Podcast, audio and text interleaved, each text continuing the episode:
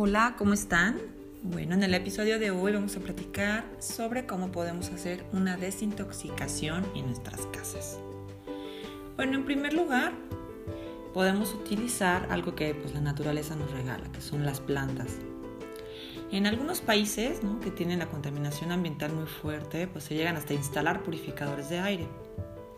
Pero pues es más económico, yo creo, y decorativo y pues práctico colocar plantas en diferentes áreas de nuestras casas.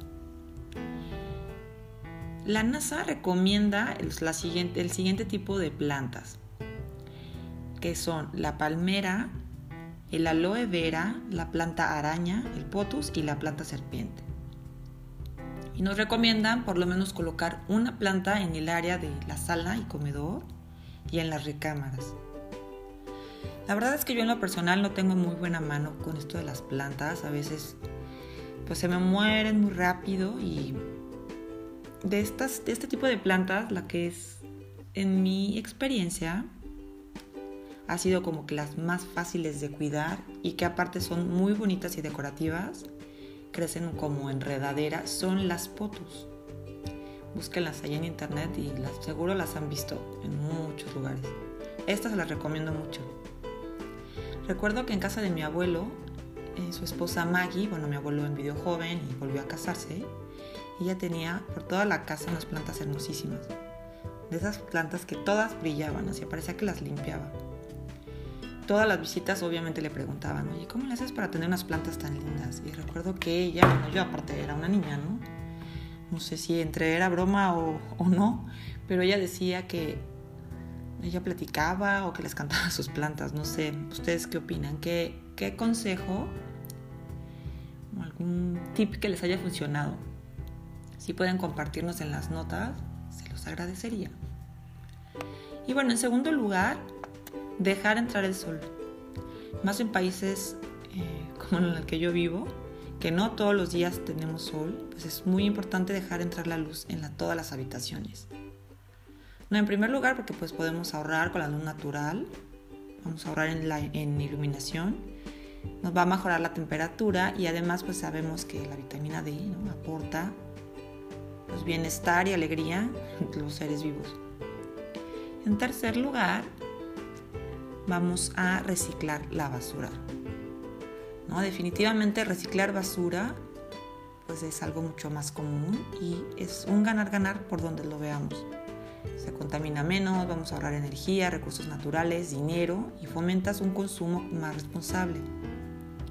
No sé, podemos reciclar, ya saben, que cosas como envases de vidrio, plástico, cartones, las típicas cajas de cereal, de la leche, pilas, baterías, así como los restos de comida que viene siendo como la orgánica o como la gente que hace composta. Y esto pues puede reducir productos de uso limitado también como son las servilletas de papel o bolsas de plástico, que bueno, ya en muchos países pues ya está, prohibido ir al súper y usar estas bolsas de plástico. Aquí, por ejemplo, el sistema de reciclaje, de reciclaje está muy bien organizado. Para mí al principio la verdad es que fue súper difícil porque cada vez que quería tirar algo tenía que revisar así, tenía como una lista las cinco diferentes basuras y cada y una lista más o menos como de ejemplos de que de que iba en cada uno, que iba, cómo se debía de separar. Y por ejemplo, hay unas cosas muy, obvias, ¿no? Como que lo de vidrio, el cartón, viene siendo obviamente la orgánica, lo que más era un poquito más complicado era la que es la general, como que viene siendo todo lo que no entra en las otras categorías, pero a veces pues tendrías como que separar si esta, este empaque tiene como que plástico y cartón, pues también tienes que separarlo. Pero bueno, ya ahorita pues ya soy una experta.